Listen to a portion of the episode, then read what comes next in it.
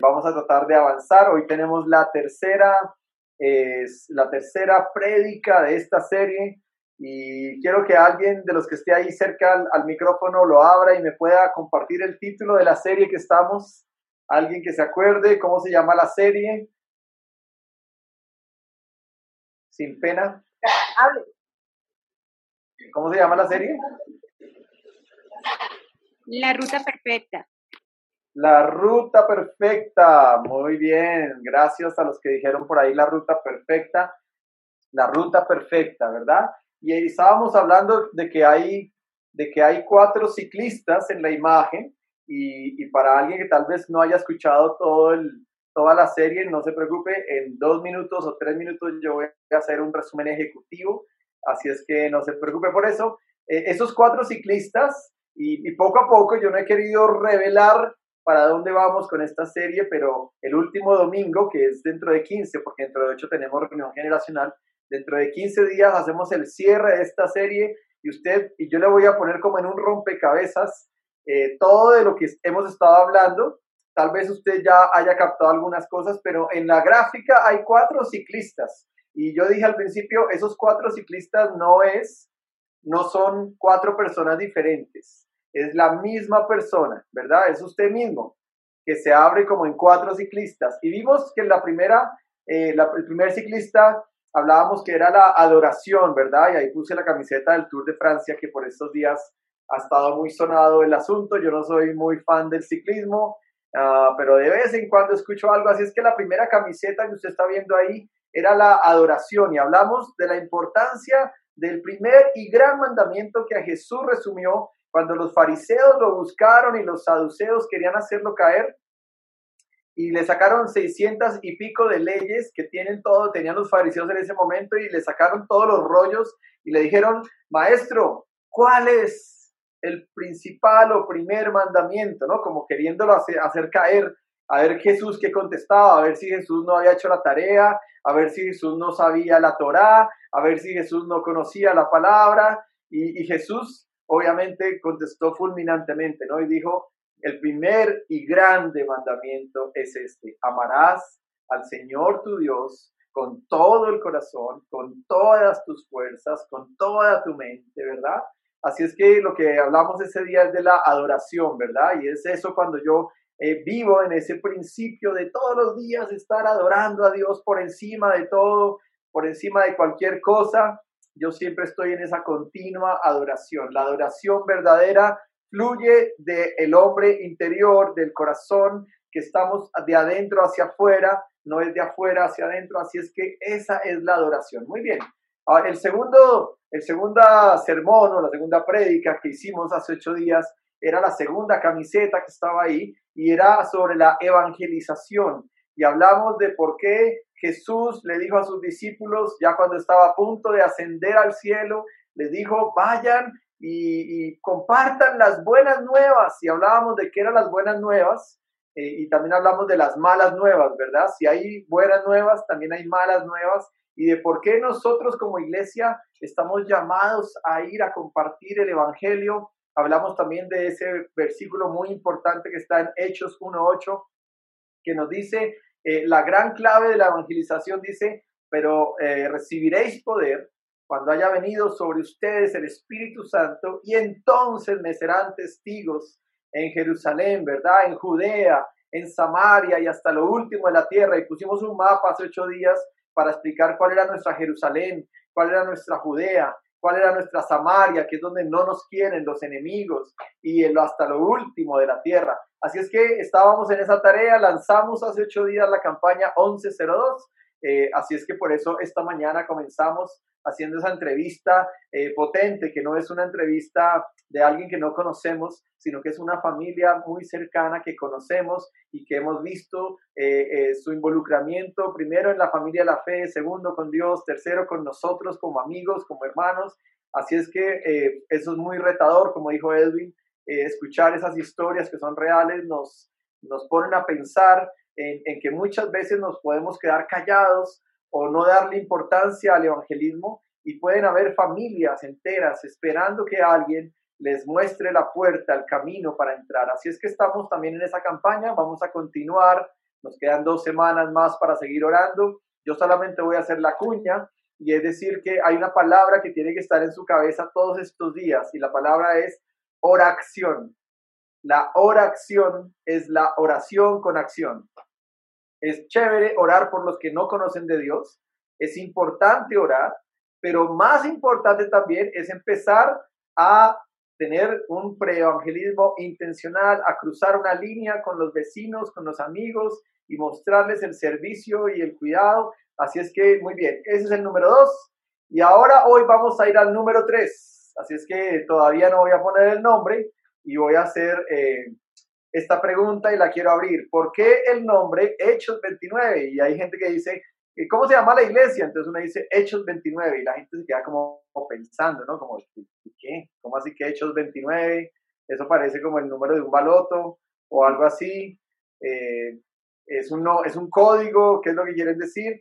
Así es que yo quiero que abran sus micrófonos, puede levantar su mano con Zoom, si usted ya aprendió con Zoom cómo, abrir, cómo alzar la mano, o puede abrir su micrófono y lanzarse al agua y decir, eh, ¿por qué el nombre Hechos 29? Por favor, los que fundaron Hechos 29 están en este momento muteados, ¿verdad? Y quiero que otras personas que, que ah, tal vez eh, están más recientemente con nosotros puedan compartir por qué el nombre Hechos 29, que han escuchado. Muy bien, adelante. Pueden abrir sus micrófonos sin pena o levantar su mano. Gracias. Andrea Salas. Yo em, bueno, lo que no, no lo sé a ciencia cierta exactamente, pero lo que he oído por todas tus prédicas y todo es em, eh, la iglesia en, en, Hechos es una iglesia que hace, que sale a la comunidad, que y el capítulo 29 es el que estamos escribiendo. Bueno, pero ¿por qué el 29? André, ¿por qué el 29? 29 es el capítulo que no existe, o sea, Hechos viene hasta 28. Entonces, el capítulo 29 es el que escribimos nosotros.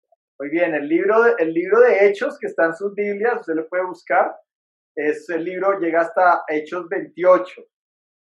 Entonces, cuando uno dice, ¿por qué Hechos 29? Bueno, Andrea ya dijo una parte muy importante y es porque estamos escribiendo la continuación de la historia de la iglesia. El libro de Hechos se ha llamado el libro de los Hechos de los Apóstoles, pero realmente los comentaristas bíblicos dicen que se debería llamar mejor el libro de los Hechos del Espíritu Santo, porque el libro de Hechos habla de cómo el Espíritu Santo vino sobre aquellos 120 hombres en el aposento alto y cómo comenzaron a predicar y después también entró Pablo y comenzó a plantar iglesias por todo lado, por Asia Menor, y llegó hasta Roma y por eso encontramos cartas a los romanos, la iglesia de Roma, cartas a los, a los de Gálatas, o sea, la iglesia de Galacia, cartas a los corintios, la iglesia de Corinto, todos esos eran eh, ciudades que existían en la antigüedad y por eso el Nuevo Testamento está lleno de cartas a diferentes iglesias. Es como si nos hubiera mandado una carta. Esta carta va para Hechos 29. Entonces llega una carta, ¿no? Y dice, queridos amigos de Hechos, gracias por estar en Chía, en Cajicá, en Sopoy, hasta sus últimos alrededores. Sigan adelante con Alfa, no se detengan, sigan ayudando a la comunidad de Fagua, a los de Chía Centro, a Tocancipá. Esos, de eso tratan las cartas, ¿no? Bueno, pero alguien más, alguien más, porque hace falta una parte importante de por qué el nombre Hechos 29. ¿Alguien más que tenga otra idea? ¿Alguien más? ¿Por qué el nombre Hechos 29? Vamos a hacer un ejercicio y con ese ejercicio tal vez lo vamos a poder contestar también.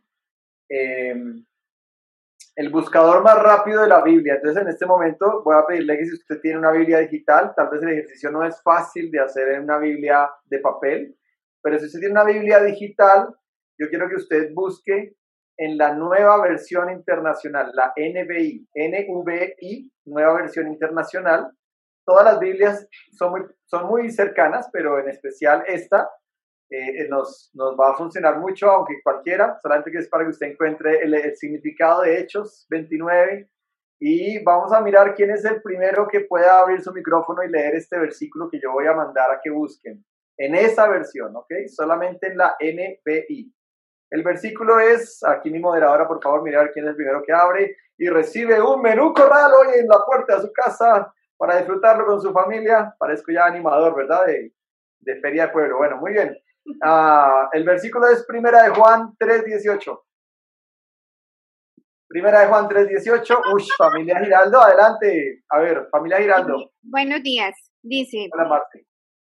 queridos hijos, no amemos de palabra ni de labios para afuera, sino con hechos y de verdad.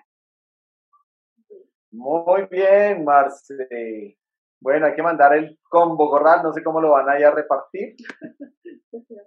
Ahí está en las pantallas, lo que Marce acabó de leer, ahí está en las pantallas, no se me despeluquen los que están por allá. ¿Cuál es la NBI?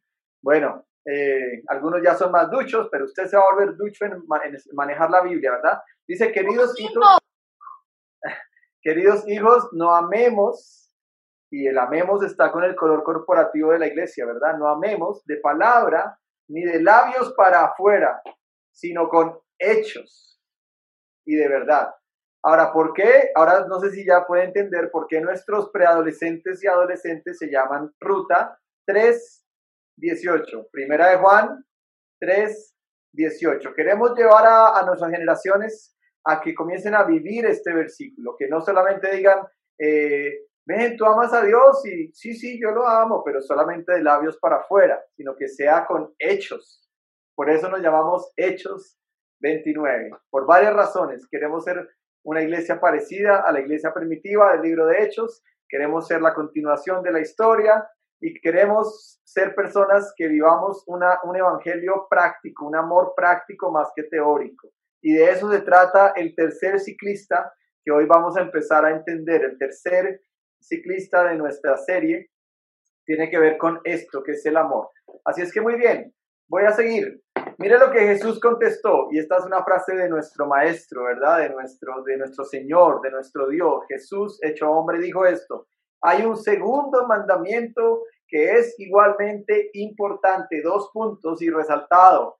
Ama a tu prójimo como a ti mismo. Toda la ley, dijo Jesús, ¿no? Toda la ley, o sea, todas esas seiscientas y pico de leyes que le sacaron ahí a Jesús, que unas eran prohibiciones y otras cosas eran cosas que tenían que hacer. Dijo, toda esa ley que ustedes tienen ahí y las exigencias de los profetas se basan en estos dos mandamientos, el que ya vimos, la adoración, que ya lo vimos el primer domingo, y ahora hoy el segundo. O sea que el segundo gran mandamiento es amar a tu prójimo como a ti mismo. Y para esto voy a hacer, voy a traer hoy a un invitado muy especial. Tenemos un actor de Hechos 29 que como parte de Acadi 3 hizo un ejercicio de estudio bíblico incluyéndose en la historia y se arriesgaron a ser especie de youtubers. Fue muy lindo el miércoles pasado terminar el Acadi 3 y les voy a poner la historia porque la pregunta es, ¿quién es tu prójimo, verdad? ¿Quién es tu prójimo? Ahí la, la estamos leyendo dice que el segundo gran mandamiento dice, ama a tu prójimo. Entonces yo me imagino que más de uno de ustedes está preguntándose, bueno, ¿y quién es mi prójimo? ¿Verdad? Entonces, ante esa pregunta, yo les voy a contestar con esta historia eh, que fue hecha por uno de nuestros queridos amigos de la iglesia. Así es que ahí va.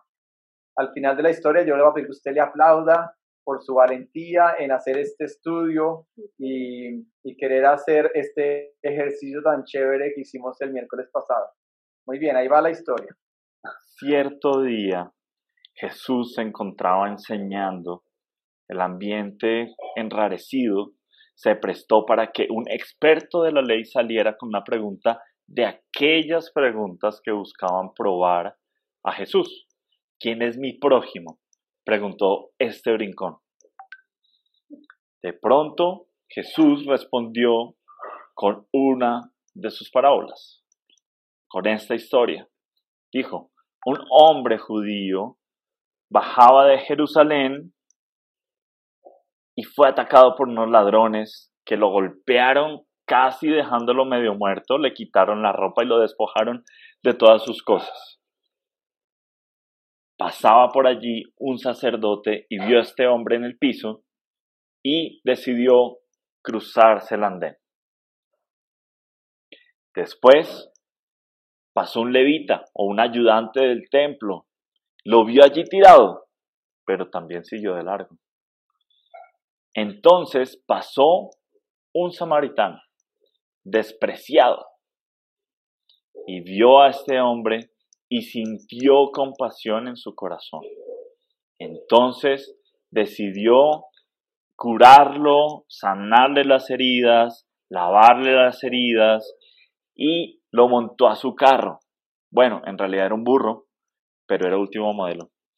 Y eh, lo llevó a, una, a un alojamiento, eh, lo cuidó y le dejó el pago equivalente a dos jornadas de trabajo al dueño del alojamiento. Le dijo, por favor, eh, cuide a este hombre y cualquier gasto que supere, yo lo voy a cubrir la próxima vez que venga.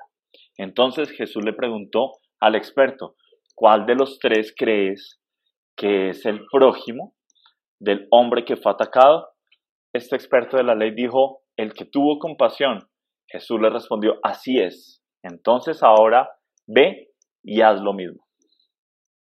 Pensemos, ¿con quién me identifico de esta historia? Yo creo que con el levita, porque de pronto me hace pensar que a veces paso por el lado de las necesidades de las personas y sigo de largo. Me hace reflexionar en mi egoísmo y en que definitivamente el amor al prójimo se demuestra con ellos. Muy bien, aplausos para nuestro querido amigo. ¡Bravo!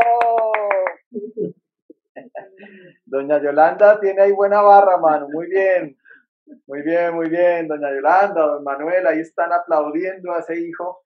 Gracias, Manu. Realmente el, el, miércoles pasado, así como esa historia, tuvimos 17 historias. Imagínense cómo fue ese, esa noche tan especial de discipulado colectivo en Acadi 3.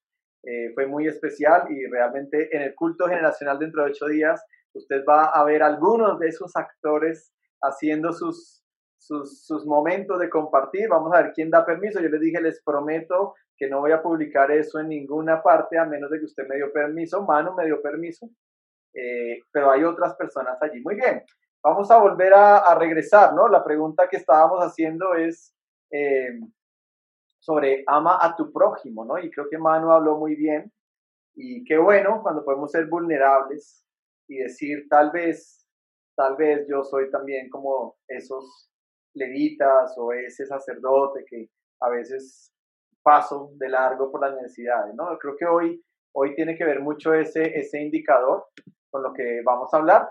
Así es que muy bien, ahorita no voy a compartir más el, la pantalla todavía, ahorita voy a regresar, quiero contarle otra historia y vamos a hacer un ejercicio uh, muy importante y el ejercicio es que yo voy a contar una historia y después le voy a cambiar algunas frasecitas y usted después me va a decir cuando yo me equivoque, entonces usted me va a corregir. Muy bien. Así es que es, parte también como del ejercicio parecido al que hizo Manu, ¿verdad? Muy bien. Y esta, esta parábola está en Lucas, ¿verdad? Así es que en el Lucas, y Jesús contestó esto. Y dijo Jesús, supongamos que uno de ustedes tiene un siervo que ha estado arando el campo o cuidando las ovejas. Ha estado trabajando muchísimo todo el día, haciendo sus labores y regresa en la tarde ese siervo y está muy cansado. Entonces la pregunta es, ¿acaso se le dice a ese siervo, ven enseguida a sentarte a la mesa? Dijo Jesús, ¿no se le diría más bien, prepárame la comida, cámbiate de ropa para atenderme mientras yo ceno y después tú podrás cenar? ¿Acaso se le darían las gracias al siervo por haber hecho lo que se le mandó? Así también ustedes, cuando hayan hecho todo lo que se les ha mandado, deben decir somos siervos inútiles, no hemos hecho más que cumplir con nuestro deber. Muy bien, esa es la historia. No sé, quiero que la piense por un instante, si usted entiende lo que yo acabo de compartir, eh, si lo captó, si no lo captó, aquí va la segunda versión de la historia. Esta versión tiene algunas algunos cambios, entonces por favor tenga su micrófono abierto y cuando yo me equivoque usted puede decir ah, ah, ah, ah, o puede decir ah, o puede decir error, o puede decir lo que usted quiera, ¿está bien? Muy bien. Eh, dice así, supongamos que uno de ustedes tiene un amo que ha estado arando el campo o cuidando las ovejas. Error, alguien escribió error, pero no abrieron sus micrófonos. Voy a volver a comenzar. Supongamos que uno de ustedes tiene un amo que ha estado arando el campo o cuidando las ovejas. El amo no es siervo. El amo no es el amo, está mal, muy bien, doña Yolanda, gracias. Perdón, doña Yolanda. Es, no, es un, es un, no es un amo, es un siervo, muy bien. Cuando el amo regresa del campo de haber estado todo el día trabajando, no es el amo, es el siervo. Es el siervo, muy bien. Ok. ¿Acaso se le dice, ven enseguida a sentarte a la mesa? ¿No se le diría más bien, tranquilo, has trabajado mucho hoy, puedes ir a tu aposento a descansar? Oh, no, no, no. ¿Cómo es? ¿Cómo es? Seguir sirviendo. ¿Cómo es? ser servido. Dice, prepárame la comida y cámbiate de ropa para atenderme mientras yo ceno y después tú podrás cenar. ¿Acaso se le darían las gracias al siervo por no haber hecho lo que se le mandó? Por haber hecho. Muy bien, por haber hecho, Edgar, Edgar Leonardo, gracias. ¿Acaso se le darían las gracias al siervo por haber hecho lo que se le mandó? Así también ustedes, cuando hayan hecho todo lo que se les ha mandado, deben decir, somos los mejores siervos, porque hemos hecho nuestro deber. Siervos inútiles somos. Somos siervos inútiles, porque no hemos hecho más que cumplir con nuestro deber. Muy bien. Uh, pregunta para el público, y terminamos esta partecita. La pregunta es, ¿cuáles son los personajes de la historia? ¿Quién quiere compartir? ¿Cuáles son los personajes de la historia?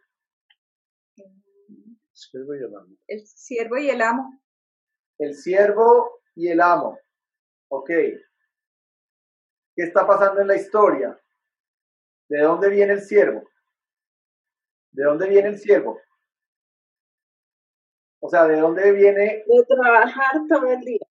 Viene de trabajar todo el día, todo el día. Ahora, no es un trabajo mental, es un trabajo físico. Estaba arando el campo estaba cuidando las ovejas en un desierto seguramente, eh, bajo el sol, bajo muchas cosas, los, los lobos que tal vez se pueden acercar, estaba cansadísimo, ¿verdad? Ok, y cuando llega a donde el amo, ¿qué le dice el amo cuando son las 7 o 8 de la noche? ¿Qué le dice el amo? Manda preparar la comida para él. Le dice, hey, hey, hey, no te me sientas, no te me sientas, no te me vas a ir a descansar. Prepárame la comida, cámbiate de ropa y atiéndeme. ¿Verdad? Y después, vete a cenar. Hasta ahí va la historia. Luego dice, ¿acaso se le darían las gracias al siervo por haber hecho lo que se le mandó? ¿Qué piensan ustedes? ¿Se le darían las gracias al siervo? Pues debería ser, pero ahí el amo pues es el que manda y, no espera agradecerle, sino que ese es su trabajo. Muy bien, pregunta, ¿por qué creen que Jesús contó esta historia? ¿Qué quería Jesús enseñar a la, a la multitud o al público que lo estaba escuchando? ¿Qué quería Jesús enseñar con esta historia? Es que es mejor servir a que nos sirvan. Es mejor servir a que nos sirvan, ¿ok? ¿Hay algo más? ¿Hay algo más ahí? Pues que nos enseña. Adelante. Nos enseña ahora, después de hacer nuestra labor, creo yo. Muchas veces llegamos de trabajar y no, no dedicamos tiempo a Dios. Bueno, feliz ser agradecidos. Ser agradecidos. El siervo sirva sin ser reconocido. Familia Guatibonza. Eh, pensamos que es obediencia, ¿no? O sea, no nos pueden agradecer porque seamos obedientes, ¿no? Hay que hacer las cosas para el Señor. Claro. Ahora, me cuesta, la verdad me cuesta pensar un poco en que Jesús dijo, ¿acaso se le darían las gracias al siervo por haber hecho lo que se le mandó?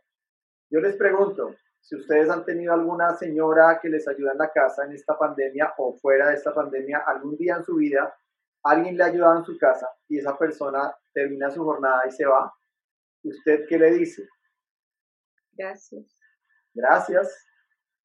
Pero lo, lo irónico de este pasaje es que Jesús está diciendo, ¿acaso se le darían las gracias al siervo por haber hecho lo que se le mandó? O sea, es difícil pensar el principio que Jesús quiere enseñar acá. Es difícil entenderlo porque uno dice, uy, no, pero ¿cómo así? O sea, que yo, o sea, no tengo que ni siquiera decirle gracias. Y él concluye más fuerte, ¿no? Dice, somos siervos inútiles, no hemos hecho más que cumplir con nuestro deber. Ahora, solamente voy a decir una pequeña observación de la palabra siervo, ¿no? Porque a veces uno piensa siervo y claro, usted está imaginando, ah, no, pues la persona que me sirve en mi casa es un siervo, pero no. Esta palabra, en el contexto que estaba diciendo Jesús, es un esclavo. ¿Sí? Supongamos que uno de ustedes tiene un esclavo que ha estado arando el campo. Y cuando el esclavo regresa cansado, ¿acaso usted le dice al esclavo, hey, ven, siéntate a la mesa conmigo, tranquilo, yo te sirvo a ti la comida? No. Es más, dice, ¿acaso usted le daría las gracias al esclavo por haber hecho lo que se le mandó? Entonces, cuando le cambiamos la palabra esclavo, ya como que nuestra mente dice, uh, ya es diferente, ¿no? Es diferente. Muy bien, si alguien quiere comentar algo, este es el momento, si no yo avanzo. ¿Está bien? En esta historia encontramos dos siervos, dos tipos de siervos, no solamente uno, hay dos, hay dos tipos de personas, digamos, aunque está personificado por una sola, ¿verdad? Pero la primera yo la he llamado un siervo condicional, ¿verdad? Y el siervo condicional eh, es aquel que está en la primera parte de la historia, que es el que dice, bueno, yo vengo de trabajar y ya no voy a hacer nada más, yo ahora quiero ser servido, quiero que me atiendan o quiero que me dejen ir tranquilo a descansar, ¿verdad? Entonces, para mí ese se llama el siervo condicional. Y voy a dar unas pocas características, perdón que las voy a tirar como una ráfaga, así es que tenga su cerebro abierto y su oído atento y su corazón dispuesto. Y esto tiene mucho que ver con lo que hemos venido hablando series anteriores. Y lo primero es que un siervo condicional es aquel siervo que sirve a su manera. Otra vez la famosa canción, ¿verdad? A su manera. Gracias al hermano Cristian Sarmiento que nos dejó ese legado por secula seculorum, ¿verdad? Tal vez hasta que yo sea viejito y tenga memoria, voy a acordarme de esa frase, ¿no? A su manera. Eh, el siervo condicional es el que sirve a su manera, es el que tiene un poco espíritu enseñable, entonces dice, no, no, no, si yo sirvo, yo sirvo, pero yo sirvo como yo quiero servir, no como me, me están diciendo, ¿verdad? Le cuesta mucho el sometimiento a las autoridades. Es el que protesta y se queja continuamente. Pero ¿por qué esto? ¿Pero por qué así? Pero sería mejor así, pero sería mejor así no le da prioridad a sus responsabilidades. Quiere que todo el tiempo se le tenga consideración y lástima. Oye, pobrecito, ya serviste mucho tranquilo. Siéntate, descansa, ya no haga nada. Mejor yo te sirvo. No ve que el servir es un privilegio. El siervo condicional no ve el servicio como un privilegio. Ve como que, uy, bueno, sí, pues tocó, ¿no?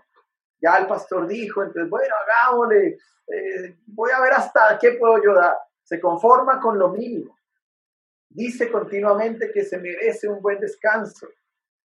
Se molesta ante las exigencias. Eso sería el siervo de la primera parte de la historia, que cuando llega cansado dice, no, no, no, no, ni me vayas a pedir que te sirva la cena. Yo ya serví, yo ya hice mi cosa, así es que déjame ir a dormir, o mejor, invítame tú a cenar. Ese sería ese primer siervo que yo estoy hablando. Ahora, hay un segundo siervo y, Jesús lo puso bien claro y se llama el siervo inútil, ¿verdad? O sea que el primer siervo es el siervo condicional, pero el segundo es un siervo inútil. Y el siervo inútil es aquel que exige, exige, una palabra, que le agradezcan por su labor. Es la persona que cuando sirve o hace algo está esperando que, no, pero reconozcanme, oiga, pero póngame ahí, pero, pero escriba mis créditos, ¿sí? Ahí fue, ahí, ese fui yo, ¿verdad? Eh, recuerdo que cuando yo trabajaba con, con Alex Campos, eh, yo comencé a encontrar que para yo recibir un certificado de los Grammy a nombre mío, tenía que mi nombre y mi apellido aparecer en alguna parte de, la, de los créditos del disco. Si mi nombre no aparecía, yo no tenía derecho a pedir ningún certificado de los Grammy. Y eso lo aprendimos fue como por la experiencia de caminar. Y para poder sacar la visa que teníamos en Estados Unidos, apenas Alex se ganó el primer Grammy, teníamos que eh, tener todos ese certificado de los Grammy. Entonces ahí fue que la, la, abogada que nos estaba ayudando nos dijo, pero si Alex se ganó un Grammy y ustedes aparecen en los créditos, entonces yo miré mi nombre y yo aparecía, era como en los agradecimientos, digámoslo así, como gracias a José, que fue como mi hermano, mi escudero. Eh, entonces yo dije, bueno, tal vez yo no califico, porque yo no grabé guitarras, yo no grabé pianos, yo no hice arreglos, nada de eso. Eh, yo estaba haciendo otro tipo de labor. Gracias a Dios, por la misericordia de Dios, mi, mi, el haber aparecido ahí, así fueran los agradecimientos como el hermano y el escudero, gracias a Dios el, el certificado pudo salir y pudimos tener la visa, y después ya en los demás Grammys pues fue un, avance. Pero el siervo inútil es el que está todo el tiempo pendiente de, hey, hey, reconóceme, reconóceme. Eso lo hice yo. Pilas que esto lo hice yo. Eso no lo hizo nadie más. El siervo inútil hace tal cual lo que se le pide. Si usted ve la historia en el, en el texto bíblico, es el que dice, hizo lo que, hizo lo que le tocaba, hizo su deber, pero no, no va más de eso. El siervo inútil encuentra su valor en el reconocimiento no quiere que le pidan nada más. Bueno, yo hasta aquí hice, ya no puedo hacer absolutamente más. No me pidas que vaya un centímetro más. Yo ya te cumplí, ahí te entrego, chao, Dios te bendiga. Con lo que hace es suficiente y obedecer a Dios se le vuelve relativo. Entonces, son, son, son personas que están en ese proceso de decir, mm, bueno, sí, yo obedezco a Dios, pero, pero, sí, y pongo ciertas condiciones. En esta parábola vemos a estos dos siervos inútiles y voy a concluir y avanzar con un tercer tipo de siervo. Y hoy yo quiero que usted piense en los tres tipos de siervo. Número uno, siervo condicional. Segundo, siervo inútil. Y ahora vamos con el tercero. Y el tercero voy a usar otra parábola que es muy conocida y está en Mateo capítulo 25, versículo 14. Realmente si usted está notando o si está viendo en su Biblia, es una parábola muy conocida, se llama la parábola justamente de los tres siervos. Y si usted se acuerda, esa historia la he contado varias veces, hemos hecho varias actividades, si usted está llegando hoy apenas a la conexión, esta historia dice que el reino de los cielos puede ilustrarse a la historia de un hombre que tenía que emprender un largo viaje y reunió a sus siervos. O sea, llamó a tres siervos, que ya sabe la palabra, no son siervos, son esclavos, por así decirlo. Y dice que dividió su dinero en proporción a las capacidades de cada uno.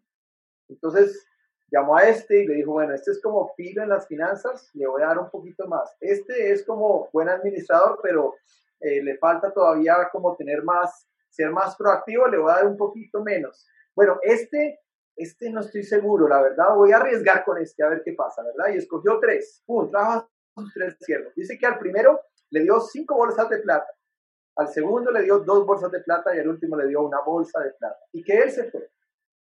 Entonces dice que el que recibió las cinco bolsas de plata, que era un buen financista y una persona bien proactiva, él comenzó a invertir el dinero, chun, chun, comenzó a moverse, a moverse, no se quedó quieto, empezó a, a hacer cosas, invirtió y él logró ganar cinco bolsas más. Luego el que tenía las dos bolsas de plata también salió a trabajar y con su pericia administrativa, con lo que podía hacer, dice que ganó dos bolsas más. Pero dice que el, tercer siervo, en el que tal vez el amo arriesgó y apostó, el que recibió solo una bolsa, él cavó un hoyo en la tierra y la enterró, ¿verdad? Usted creo que ya conoce la historia, ¿no? Dice que después de mucho tiempo, después de mucho tiempo, el amo regresó de su viaje y los llamó. Y ese los llamó, ojo, porque dice acá en esta versión, en la NBI, dice, para que rindieran cuentas.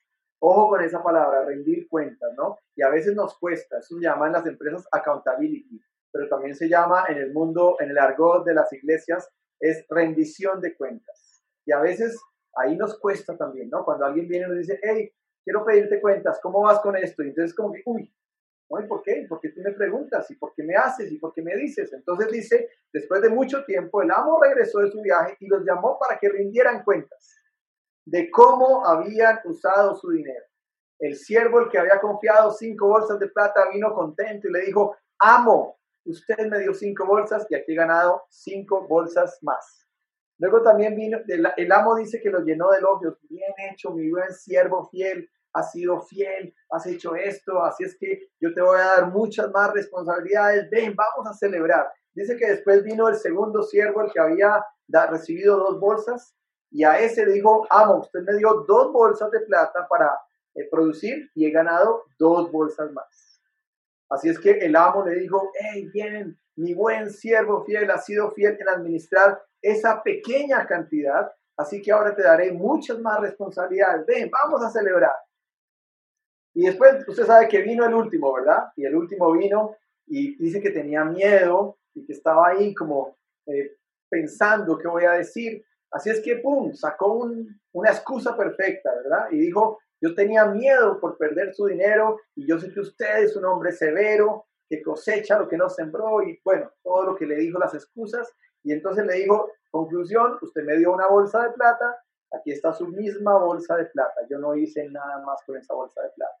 Y dice que el amo se puso bravísimo y le dijo, siervo perverso y perezoso, eh, si tú sabías que yo era un hombre que cosechaba donde no sembraba y que eh, recogía donde no había cultivado, ¿por qué no le pusiste el dinero a los bancos para que te hubiera ganado algún interés? Y cuando yo le, leo la primera vez esta parábola, me quedo pensando, oiga, en los tiempos de Jesús ya existían los sistemas bancarios, ya existía el famoso interés bancario, ¿verdad? Que hoy por hoy está casi en el piso es hoy una tristeza, ¿verdad? Y llevar el dinero al banco es como casi, casi de meterlo debajo del colchón. Hoy por hoy con la pandemia estamos muy, muy bajito, ¿no? La tasa está como en el 2.2 al año, o sea que realmente no es casi nada, ¿verdad? Pero sin embargo, el amo le estaba diciendo a ese siervo, lo hubieras hecho. Conclusión, a ese siervo necio le quitaron esa bolsa y adivina quién se la dieron se la dieron al que tenía 10 bolsas, al que más había producido, ¿verdad? Y este, y este cuadro nos, nos enmarca el tercer tipo de siervo, que es el que yo quiero que hoy, sobre todo, tú puedas interiorizar y se llama el siervo fiel. Entonces, el primer siervo es el siervo condicional, el segundo siervo es un siervo inútil, pero el tercer siervo es un siervo fiel. Y dice que el siervo fiel tiene un espíritu enseñable. Yo quiero que mientras que yo pienso en eso, tú digas, tengo yo un espíritu enseñable, el Espíritu Santo toque tu corazón y tú puedas contestar. Tengo yo un espíritu enseñable. Ojo a esto que voy a decir. Yo llevo 33 o 34 años en la iglesia cristiana y he pasado por muchos cursos, seminarios teológicos, grados, todo lo que usted quiera, la universidad, la carrera, la he practicado, la he ejercido, he estado en cargos de autoridad, en lo que sea, pero yo siempre estoy pensando si tengo un espíritu enseñable. La tendencia humana es a que cuando uno recorre tantos años de entrenamiento o capacitación, uno ya dice, ah, bueno, este ya me la sé, ah, esto no me aportó nada nuevo, ah, no me van a enseñar a hacer esto, yo ya lo sé hacer. Pero lo que estamos viendo acá es la importancia de tener un espíritu enseñado. Dice que el siervo fiel es el que está dispuesto a dar más de lo que se les pide. El siervo, el perdón, el amo, en esta historia final, el amo tal vez hubiera podido estar contento con que el de las cinco bolsas le hubiera entregado una bolsa más. Imagínense, ¿cuánto es eso en porcentaje? 20%. Si usted tiene cinco bolsas y produce una sexta bolsa, usted le está entregando una rentabilidad del 20%. Hoy por hoy sería buenísimo. Ojalá tuviéramos algo así, ¿verdad? Pero este siervo se dobló y produjo el doble. O sea que el siervo fiel son aquellos que están dispuestos a dar muchísimo más de lo que se les pide. Casi que es la historia de la milla extra es otra predica que hoy no voy a hacer, pero son personas que se disponen a obedecer sin cuestionar. Ojo con esa palabra, Abraham, lo hemos leído en nuestros devocionales en las últimas 10 días. Y me impresiona ver que yo veo a Abraham que no era un hombre perfecto, aunque se llama el padre de la fe, el patriarca, ¿verdad? El Dios de Abraham, ¿verdad? Pero veo que es un hombre que cuando Dios le daba una promesa, él se movía Y él no cuestionaba, él no decía, bueno, Señor, si tú me diste esta promesa, eh, hagamos algo, eh, muéstrame bien la ruta para yo seguirla. No, él dijo, dejando todo, cogió su familia, su parentela y se fue. Un siervo fiel se dispone a obedecer sin cuestionar. Jesús, el mismo ejemplo de Jesús hombre, cuando vino, ¿qué fue lo que dijo Jesús en el Getsemaní? No se haga mi voluntad, sino la tuya. Obedecer sin cuestionar, aún sin entender. Muchas veces vamos a encontrarnos en un túnel oscuro y nos vamos a estrellar contra el muro y vamos a decirle a Dios, no entiendo nada, pero obedezco. No entiendo nada, no sé lo que está pasando, esto es una locura, pero yo obedezco. Obedecer sin cuestionar, obedecer aún sin entender. Los, el siervo fiel son aquellos que saben exactamente sus prioridades. Dice una frase, ¿no? La, la frase famosa, los que no viven para servir, no sirven para vivir. Es una frase que anda por ahí hace mucho tiempo volando, ¿verdad? Un siervo fiel es aquel que camina en fe. Un siervo fiel es aquel cuya meta en el servicio es la excelencia. La meta en el servicio no es, bueno, voy a servir, pero mire, yo solo puedo hasta acá, sino que dice, voy a dar mi máximo esfuerzo. Realmente yo quiero invitarte hoy a pensar en los tres tipos de siervos. Y para eso y para eso voy a poner, voy a poner acá una gráfica. Y esta gráfica lo que está diciendo es en qué parte de la ruta estás. Y ojo a esto que voy a decir, el primer escalón, y yo puse una escalera hacia abajo, porque en el servicio Jesús dijo, los que quieran ser los líderes entre ustedes, sean como los que más sirven. O sea, es un liderazgo invertido. Es un liderazgo que se basa en el servicio. Y cuando uno está en esta primera eh, punto, mire lo que yo pongo arriba, yo pongo sin servir. Muchos de nosotros, tal vez por años, aún yo mismo, tal vez por años, yo viví en ese primer nivel del servicio y era primero yo, segundo yo y tercero yo. Yo quiero ser, no quiero servir, quiero servirme a mí. El posmodernismo, yo les conté a ustedes hace unas semanas, el posmodernismo, que es la era que estamos viviendo hoy, es una era donde uno de los pilares se llama el individualismo. El individualismo o el egocentrismo. Y es primero yo, segundo yo y tercero yo. No, no, no, yo no me voy a poner a ensuciarme las manos con el carro del vecino que se le pinchó. No, yo no me voy a poner a ir a, a una vereda donde hay tierra y peligro. No, yo no quiero hacer eso. Entonces, ese es el primer nivel de sin servir. Hay muchas formas de servir, pero muchas veces el corazón humano, ya sabemos que de la caída quedó un corazón humano egoísta, que solamente mira hacia adentro, hacia sus prioridades, donde el rey quiere ser su soberanía. Yo gobierno mi vida, yo mando mi vida, a mí nadie me va a decir qué tengo que hacer. Ese es el primero, sin servir. Pero después, cuando la ruta va andando, y por eso se llama esta serie La Ruta Perfecta, es porque la ruta comienza a bajar y muchas veces llegamos, pero entonces todavía somos esos siervos condicionales que le decimos a Dios, ok, yo te voy a servir, pero mira, yo tengo 30 minuticos a la semana, no tengo más. Entonces somos siervos que le ponemos condiciones. Y cuidadito me exigen más o me piden algo. Ojo con esto. Luego viene el tercer nivel, que es el siervo inútil que es ya cuando Jesús dice, bueno, hizo la labor, listo, la hizo completa, la hizo perfecta, pero hasta ahí no dio un centímetro más. Y luego viene el siervo fiel. Y el siervo fiel es el que dice, lo doy todo, hasta donde pueda, aún con mi vida. Dice, nadie tiene más amor por otro que el que da su vida por otro. Volvemos de nuevo a lo que comenzamos hoy. El gran mandamiento es amar al prójimo como a mí mismo.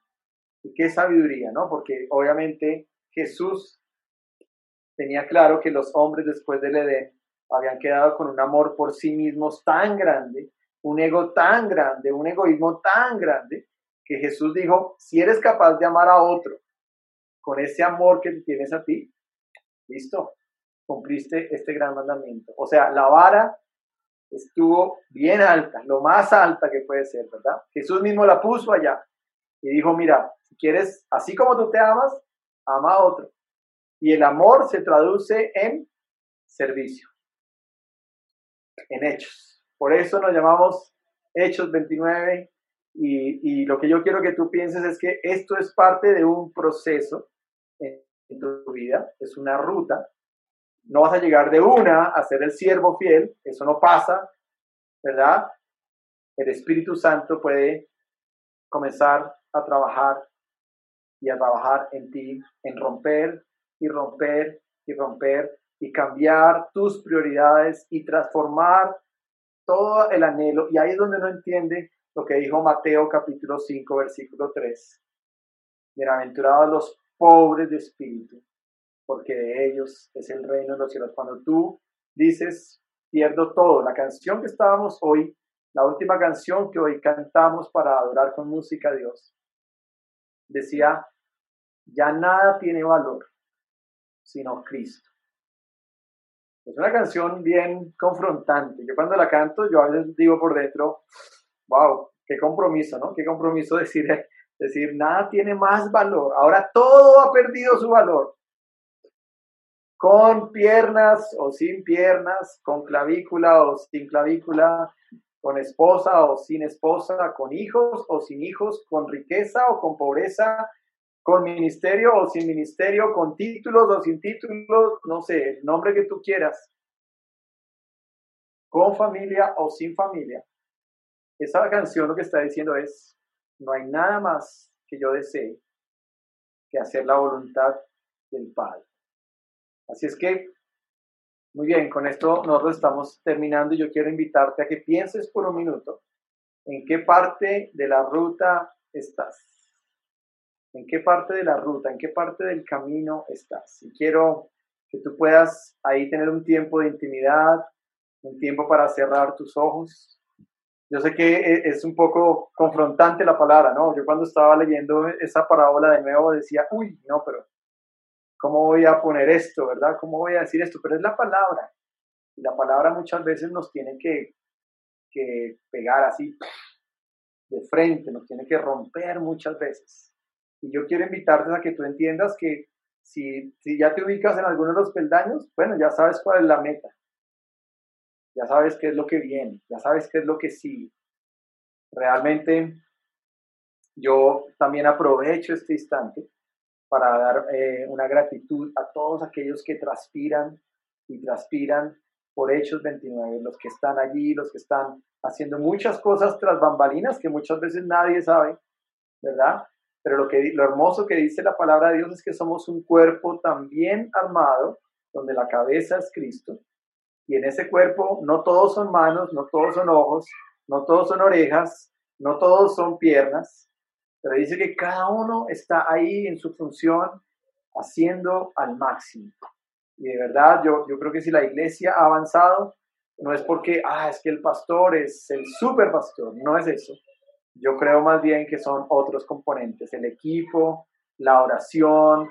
De verdad, yo quiero animarte a que tú te conectes los martes y los jueves y los domingos. A veces uno dice, uy, pero tres días para orar. Bueno, para mí, esos tres días ha sido el secreto del sostenimiento de Hechos 29 y está comprobado con una tesis doctoral que cuando una iglesia se mete a orar, se mete a orar, se mete a orar, el evangelismo y todos los demás ministerios comienzan a activarse de una manera impresionante. Por eso Jesús les dijo a sus discípulos, quédense en Jerusalén y no se vayan hasta que sean investidos del poder de lo alto. Entonces yo de verdad quiero retar tu vida. Esta es una mañana de retos, de desafíos. Yo sé que la palabra es un poco fuerte, yo sé que a veces nos pone a pensar y, a veces comienza a pensar nuestra cabeza en decir, uy, pero ahora nos están pidiendo más. Bueno, no soy yo, no soy yo, es la palabra de Dios. Tú puedes servir de muchas formas. Ahora, cierro con esta idea. No es, no es a veces si yo sirvo. A veces la pregunta cuando ya estamos en un nivel de madurez mayor es ¿cómo sirvo? Yo puedo decir, ah, sí, yo sirvo. No, yo hago ahí lo que me pidan, pero es cómo. El cómo estoy sirviendo es el corazón del siervo fiel. El cómo estoy haciendo las cosas. Entonces yo de verdad quiero que tú pienses en esto. Vuelvo y digo, esta es una serie ah, que hace más de un mes o más estaba ahí Dios poniendo esto en mi corazón. Y primero, acuérdense, cuando uno predica, el primer acuchillado soy yo, ¿verdad? Cuando, dicen que cuando un predicador ah, da un sermón, hay un dedo para adelante, pero hay cuatro dedos hacia mi corazón. Y es donde yo pienso, el nivel de mi servicio tiene que ser total. Obviamente, yo como pastor estoy llamado a estar 100% sumergido. Tengo que confesarles que ayer hicimos la actividad de los Ruta 318B en la colonia y gracias a Dios hubo una muy buena convocatoria. Estábamos pensando que iban a llegar como 10 chicos o 12 y llegaron como 24 chicos. Eh, y, yo estaba pensando, bueno, Señor, yo tengo yeso en mi pie y está lloviendo, llovió muchísimo, de pronto me caigo con las muletas, eh, ¿qué podría pasar? Eh, pero gracias a Dios que hubo un equipo a mi alrededor que de una u otra forma me dijo, ánimo, debería ir, ánimo, ven, ven, alístate, no sé qué, y yo, uy, bueno, está bien. y, de verdad que ayer cuando llegué hubo una chica, una de la ruta 318 que hizo mi noche, porque me dijo, gracias porque yo vine, porque quería verte a ti y hablar algo contigo importante. Y yo dije, uff, ese fue como un dardo, ¿no? Como, ¿qué pasa si me hubiera quedado en la casa? Tal vez tenía razón de, decir, sí, estoy enyesado y está lloviendo muy duro y hay mucha más gente ahí. Pero realmente eso mismo fue lo que Dios dijo, el servicio es darlo todo, es correr la milla extra, es ir más allá de lo que se nos pide, es hacer todo con excelencia porque es para Dios.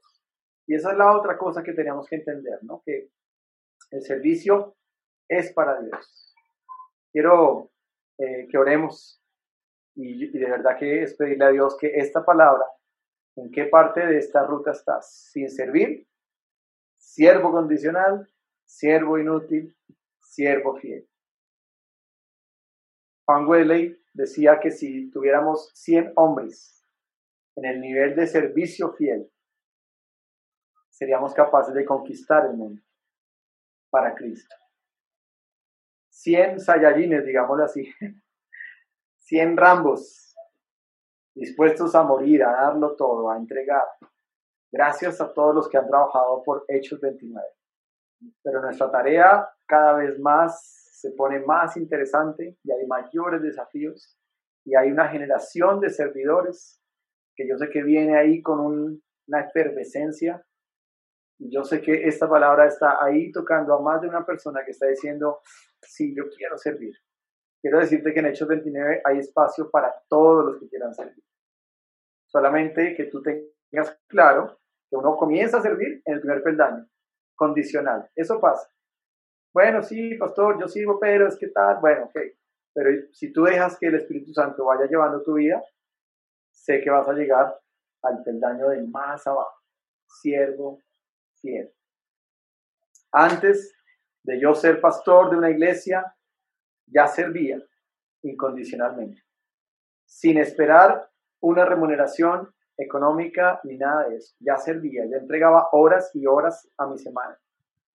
Pero yo creo que Dios siempre también es fiel y Dios retribuye tu servicio de maneras sobrenaturales. A veces como dice alguien que conozco mucho, dice, a veces el salario no es económico, pero a veces el salario es emocional. Las empresas hoy hablan de salario emocional. Y por eso digo, anoche, mi noche, llegué cansado, me salieron ampollas en, en las manos por cargar las muletas, por moverme, pero yo llegué feliz y mi corazón estaba hinchado de esa frase que dijo esa chica, gracias porque yo vine porque quería escuchar esto que tú me estás diciendo. Y yo dije, no, ya, esto lo pago. Muy bien, vamos a orar.